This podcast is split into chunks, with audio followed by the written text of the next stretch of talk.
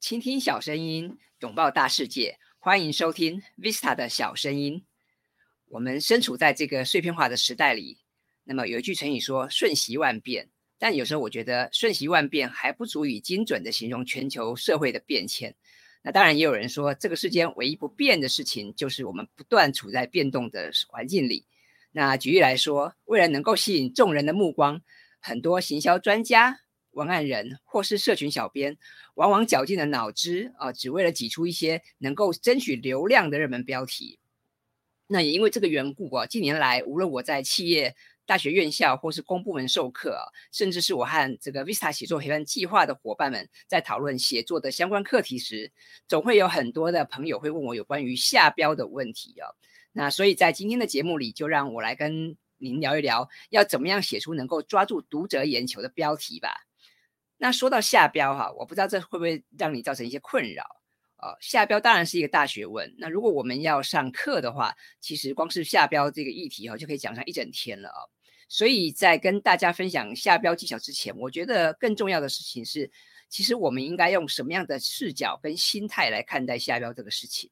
那想想看，您是为了要争取流量哈，而想要急切的去蹭热点吗？还是想要很真诚的跟大家分享一些有趣哈、有用的一些观点呢？还是你对于写作有其他的目的跟想法呢？啊，我建议大家在这个下标之前哈，不妨先思考以下两个问题。第一个问题是，那您认为这篇文章的主轴是什么？那么第二个问题是，那您希望读者在看到这个标题的时候，他会马上联想到什么议题，或是哪些画面呢？那当然，呃，这两个问题哈，其实也就是所谓这个换位思考，也就是我们从读者的角度出发，我们从读者的观点哈去思考这个，当他看到这个标题的时候，他会想到哪些的事情啊？那么整体而言呢，下标的时候，当然我们可以置入一些关键字。那当然在之前我们也提到这个 SEO，所谓的搜寻引擎优化。那么我知道很多人现在都有 SEO 的这个思维啊，所以在下标的时候，当然我们可以试着在标题里面置入一些。关键字啊，那除了置入关键字，我也建议大家可以试着去营造一些画面感啊，或者是可以巧妙运用一些名人啊、专家啊他们的一些论述啊，甚至是一些有利的数据，那么让人哈一看到这个标题哈就过目不忘，会想要马上这个点阅哈，点开来看看一探究竟。那么嗯，在这边我也想列一些这个好用的标题元素啊，推荐给你使用啊。那么第一个元素哈就是问题，那我觉得这个大家都是呃对问题感到这个好奇的哈，所以如果我们能够利用问题来吸引大众来点阅，其实这是一个很高明的手段。那么以往我在教写作的时候，我也会建议大家可以多用自问自答的方法哈，就是你可能去帮大家去提问，然后呢你。但是你还顺带了把这个解决方案跟那个答案告诉大家。那用这个自问自答的方法，不但可以帮助你写出一篇精彩的好文章，我们在下标的时候哈，其实是你如果能够善用问题的话，也会吸引大家的眼球。那第二个元素就是呃帮助啊。那我们觉得说每篇文章当然都应该有它的用途，或者是所谓的中心思想。所以如果我们在下标的时候就能够明确的列出可以帮助读者的地方，那当然这样子是有助于去吸引社会大众的一些目光啊。那么第三个标题元素是口碑。如果我们在这个下标的时候，我们可以引用一些知名的专家学者啊，或是名人啊，他们的一些论述，或是他们的一些啊见证背书的话，甚至是列出一些客户的这个正面口碑，那我觉得这也会是一个很好的帮助推广的一个手段，会吸引大家想要一探究竟。那么第四个元素哈是这个承诺啊，当然就是如果您在这个写文章的时候，你在标题哈，你能够对这个文章里面所提到的一些主题提出一些具体的承诺的话，那当然也会影响读者的观感。比方，如果你想写篇。有关于资讯安全的的文章，然后你告诉大家说，哎，要怎么样做，你就可以确保你的资讯安全。我想这样子，大家也会想要去看看。那么第五个元素是创意哈，那创意就是说下标的时候，如果我们能够加上一些巧思哈，那除了可以满足大众的一些好奇心之外，也会让人对这篇文章充满期待。因为我们说现在是一个资讯爆炸的时代哈，我们其实不缺内容，我们。每天都被很多的资讯所围绕，那么，嗯，那那么多的文章，当然我们不可能每天都看嘛。所以，如果说这个在标题看到一些有趣的一些嗯角度的话，可能我们就会想要去一探究竟了，对不对？好，第六个元素是数据哈。我们刚刚讲到，就是说人们通常他是相信数据，也崇拜权威。所以如果能在文章里面加入一些具有公信力的机构啊，或者是学术机单位，他们调查的数据或研究报告的话，那自然也会提高文章的价值跟可读性。好了，那除了善用这以上六个标题元素之外，哈，我们还可以有哪些下标的方法呢？那我以前在这个我自己的文案写作课里面，我曾经跟学员们分享。呃呃，对岸的一位作家叫咪蒙哈，他的下标方式。那当然，咪蒙他不是一个人写作哈，他他自己开公司，他创业，所以他有一个团队在跟帮他一起打理这个他的事业哦。那么为为什么咪蒙他每篇文章哈都能够创造这个十万加的点阅率呢？那到底他的团队哈都帮他做了哪些事情呢？你会不会感到很好奇呢？那现在就让我来跟你分享一下哦。那原来咪蒙在每次写文章的时候。他不是马上拿到题目就开始写了哦，他会先从他的这个灵感资料库里面去挑出啊这个五十个选题，然后再从这五十个里面去选出一个他这这次他真正想要写的主题。那接下来呢，他当然就会开始这个收集素材啊，甚至采访啊，然后搞定这些流程之后，他就开始写作。那当然这个嗯，光是这样还不够哈，他们的团队哈要帮这篇文章想出一百个标题。没错，你没听错哈，是一百个标题。然后呢，他想出这一百个标题之后呢，他会他们会拿到这个五千人规模的社群里面去让大家投票，让大家选出自己最喜欢的这个标题啊。那最后呢，他们就会经过统计哈，去选出一个最合适的标题。那当然这样还没完哈，还没结束哦。等到这个啊咪蒙哈，他把这篇文章。啊，正式发表之后呢，啊，他的团队的成员还要帮这篇文章啊做一万字的数据分析报告。那各位你有发现吗？他这整个写作流程哈，不是只有凭感觉，对不对？他其实是蛮兼具理性哈、感性，对不对？他其实是呃不只是主观，他也兼具了客观的层面啊。所以呃，他这样一个流程是相当的周延的啊。所以我相信大家当然可以从这个咪蒙的这个写作公式里面哈得到一些启发。那当然了，我们可能没办法帮每篇文章都想一百个标题，因为这样子可能你要想破头吧，或者想很久，对不对？啊，但是没关系，至少啊，以后我们每次在写文章的时候，你至少可以。构思两到三个标题吧，对不对？我想这个应该是办得到的事情。那么，如果我们可以从这个两到三个标题里面去想出一个哈最能够去攫取读者注意力的一个标题哈，那我觉得当然是很棒的事情。这也是所谓的 A/B testing 哈，A/B 测试法啊。那当然，您也可以去问问身边的一些亲朋好友，或者是你的同事啊、你的长官，你可以去问问他们，哎，对于这些标题的看法是什么啊？他们对于哪个标题是比较有感觉的？我觉得这是蛮好的，所以我都蛮鼓励我。我的写作课的同学啊，就是下标的时候啊，我们可以想两三个标题，然后再从里面去做一个挑选。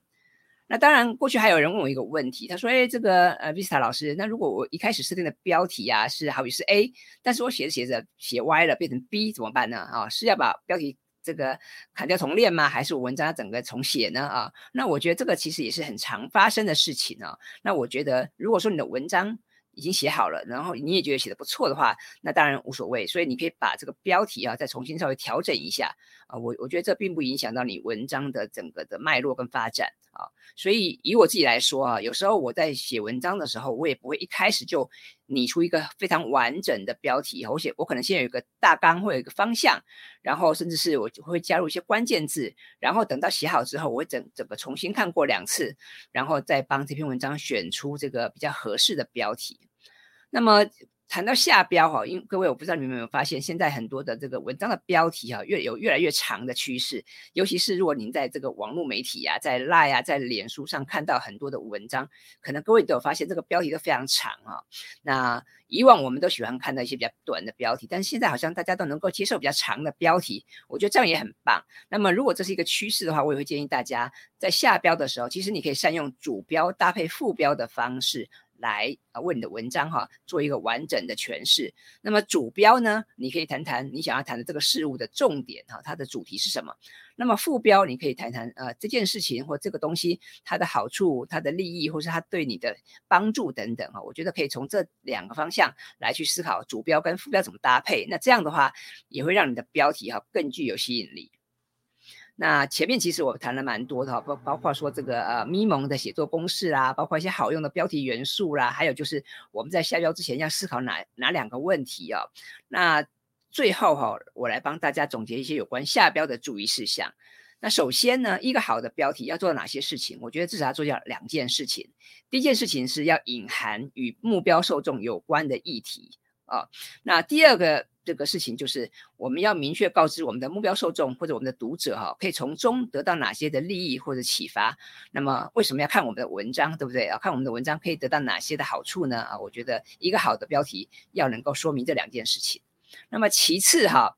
我们要如何透过标题来抓住目光？哈，那我觉得这边我有三个小建议啊。第一个是你可以说说好处啊，什么东西、什么事情是读者需要的哈，可能会对他有帮助的。那么第二个哈，是我们觉得可以在标题里面加入些加入一些新闻性，比方说有哪些事物啊是以前没有看过的，或是看起来不大一样的。比方说最近我们要打疫苗嘛，那么嗯。前两剂疫苗跟第三剂疫苗哈有什么差别呢？那第打第三剂疫苗的时候需要注意哪些事情呢？啊，比方说啊，现在可能专家专家学者告诉我们，或医生告诉我们说，这个呃第三剂最好要打不一样的这个疫苗，对不对啊？所以像我前两剂是打了 A Z，我第三剂就打了莫德纳啊，类似像这样子。那么第三点呢，就是好奇哈，我觉得我们在这个标题里面也可以去营造一些啊有趣的一个啊。疑问点哈，让读者去猜猜看，我们想要讲的重点是什么，或是这个议题是不是很有趣啊？我觉得用这种方式也也蛮好的。再来呢，那标题必须回答哈读者的哪些问题啊？我觉得嗯，至少要回答四个问题。就是第一个问题是啊，我们看到标题可不可以去理解或去猜测这篇文章在谈什么？那第二个问题是，光看标题哈，能不能让读者去猜测或去联想这篇文章有哪些的重点？那第三个问题是。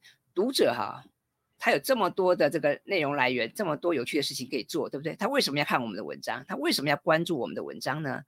还有第四点啊，第四个问题，读者为什么现在要阅读啊？为什么他要现在阅读我们的文章？他也许觉得这个我们的文章很棒啊，或者这个标题很有趣，他可不可以先存下来，有空再看呢？啊，为什么？